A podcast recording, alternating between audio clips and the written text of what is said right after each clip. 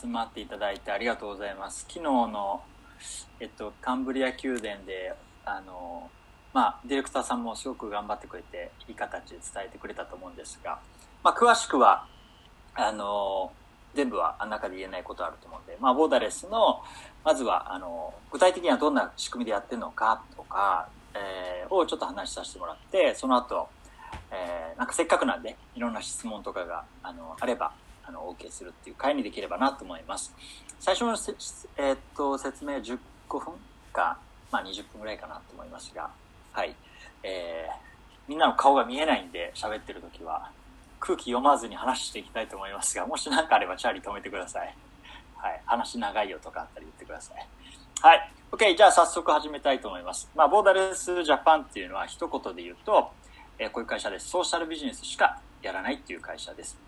で、ソーシャルビジネスって、えー、じゃあそもそも何っていうふうな形で言うと、まあ、よく言われるのはこう社会の負とかを解消するビジネス、まあ、不満とか不憫とか、えー、不快とかっていう。まあでも当然ながらそういうものっていうのは、えー、ごく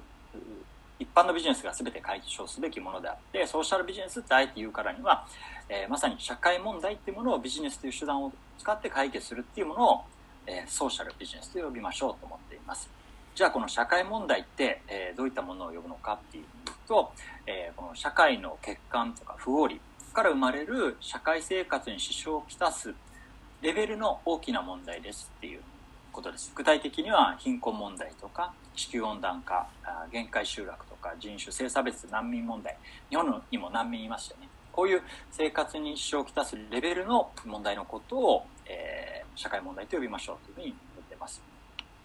えっと、こういう不満とか不憫っていうものとこの社会問題っていうの違いはじゃあ何だっていうふうに改めて言うとこの不満とか不憫っていうのは言ったらマーケットのニーズだと思うんですね、まあ、ちょっと課題があります。ちょっと困ってる。だけれどもそこにお金を払う用意はありますよというマーケットニーズです、まあ、ちょっと椅子は硬いんだけれどももうちょっとお金出すからもっといい椅子にしてくださいっていう、まあ、こういう不満とか不便に対するマーケットなニーズがあります。なので基本的には商売にちゃんとなるっていうことが出てます。えー、だからほっといても基本的には誰かがやってくれる。なのでこういう世の中それぞれの時代に不満とか不憫はありますけれども、えー、時間の問題で解決されるところが、え、一般的にはあるかなと思っています。一方でこの社会問題って言われるものっていうのはどういうものかっていうと,、えーと、一言で言ったらマーケットから放置される。ような人たちですね例えば昨日カンブリア宮殿も出てましたけども工作放棄地っていうってマーケットの原理からは外れてるんですね。マーケットの原理から言うと、代表、大消費地に近いところで広大な土地があって、水がそばにあって、豊かな土地があってっていう、トラクターでガガガってやれれば、えー、効率よく収穫できて、えー、と効率よくマーケットに届けられるっていう。一方で、田舎の方にあって、狭い土地で、なんか三角形みたいな形しててっていう、そういったところって効率悪いんで、あの、誰もやりたがらないっていうふうになっていたり、もう一個紹介されたあれはジョあの、えー、っと東京の、えー、東村山のところであ出てたかな。ああの障害者発達障害の、人たちがあの働いてるっていう工場があったと思うんですけども、え、っとあれもやっぱり、えー、効率よく働けない、えー、器用に働けないっていう。なのでなかなか働き続けるの難しいよでも効率よく働いてもらわないと、えー、ダメなんだよねっていうなのが、まあ、企業の原理としてはあるっていうところにやっぱりどうしても効率よく働けないからので仕事ができなくなってくるっていう。こういうあの世の中今あるビジネスっていうのは基本的には効率の追求。資本主義の、えー、一つ機能はあの資本家にお金を膨らんでいくっていう話をしたんですけどもう一個の側面っていうのは資本主義ってやっぱ効率の追求っていうものがやっぱ一つの側面になります。なので効率がから外れてくるっていうふうになってくるとマーケットから放置される、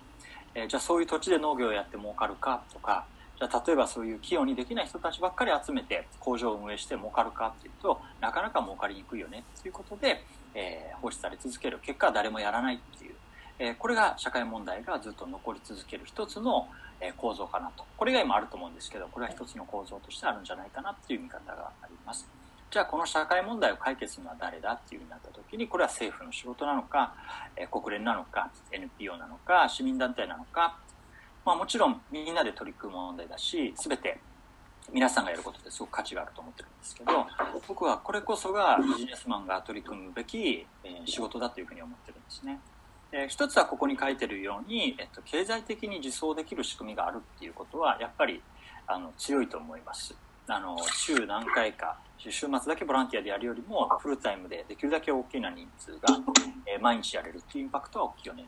だけどもう一つあるのは、えー、やっぱりあのこの社会課題が起こってるさっきの説明したようにこの効率の追求によって生まれてるっていう課題がすごくあるので、えー、そこから漏れたところをあのみんなでサポートしましょうじゃなくて本質的な解決っていうのはその非効率性も含めた形でビジネスっていうものを作っていくっていうことが僕は本質的な、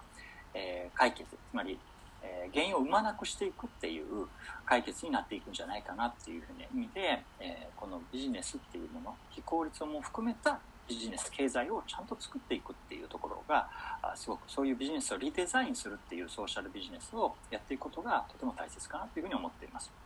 でこういう社会問題を解決するっていうためのビジネスを作っていくさっきの非効率も含めたビジネスっていうものをあえて最初から作ろうとしているっていうそういう起業家のことを社会起業家というふうに呼んでいて僕らはこの社会起業家が増えたら増えた分だけ解決される社会問題の数が増えるよなっていうことを信じて、まあ、これが一つ僕らの信じる方程式としてやっていってます。だったら社会起業家のために一つぐらい会社あっていいよなっていうことで社会起業家のプラットフォームを作ってみました。具体的にはノウハウとか資金とか人材っていうものを提供しかつ提供するだけだとベンチャーキャピタルと変わらないですよね。それを共有し合うという関係性のものを作りたいなというふうに思ってボーダレスっていうのを作ってみました。昨年の売上が54億っていうような感じです。えー、世界13カ国で今35社、えー、存在しています、えー、フードロスとかですね、え難民のこ、え難民の雇用、え貧しい人に対するマイクロファイナンスとか、まあ、さっきの、え取り上げられた、え障害者これはアンルーフっていうブランドだったりするんですけども、えね、年間に、まあ、きょ去年ですね去年1年間2019年では16社っていうのが誕生しました、えこんな感じでたくさんの社会ソリューションを僕らは作ってます。それがたくさんのビジネスモデルという形で理想型の形で成功しているっていうのがたくさん成功事例が転がっていくっていうことがすごく大切なことなんじゃないかなというふうに思ってます。だとしたらどうやってたくさん作ることができるのかそしてできたものをどうやって世界に広げられるのかっていう。やっぱり課題は世界中共通していてどっかでできた課題っていうのがやっぱり世界中に広げられないととてももったいないというふうに思っています。このたくさん作ることができるのか、えー、世界に続ける広げられるのかっていうのを考え続けてずっとボーダレスグループっていうのは変化し続けています。えー、半年前と今違うんで、え今とまた半年は違うかなと思うんですけど、今の時点での、え、ボーダレスグループの形をご紹介したいと思います。まずどうやってたくさん作るのか。昨日もちょっとカンブリアでありましたけども、えー、あれは新卒でしたけども、起業家採用という形をやっています。まあ、きまあ、起業家の卵ですね。が、えっと、1年間ぐらい修行をして、えー、実際に起業していくっていうことです。まあ、修行期間をしっかりここで設けるっていうことです。あとは実際修行することができた時に、えー、何が次に起業家にとって課題になるかっていうとやっぱお金ですね。お金っていうものが自己資金を貯めてやらないといけないってなると貯めるまでの時間がかかる。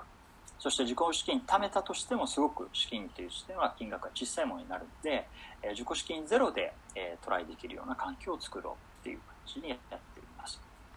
で、この修行ができてお金があれば、じゃあ成功するかっていうと、やっぱりもう一個足りないのが、マーケティングなんですね。最初の立ち上げっていうところはいろんな形でサポートがあった方が、やっぱり立ち上げの角度が良くなります。なので僕らはスタートアップスタジオというスタートアップを専門に支援するスタジオ機能っていうのを持ってこの立ち上げの専門集団でサポートしていくっていう機能を作っています。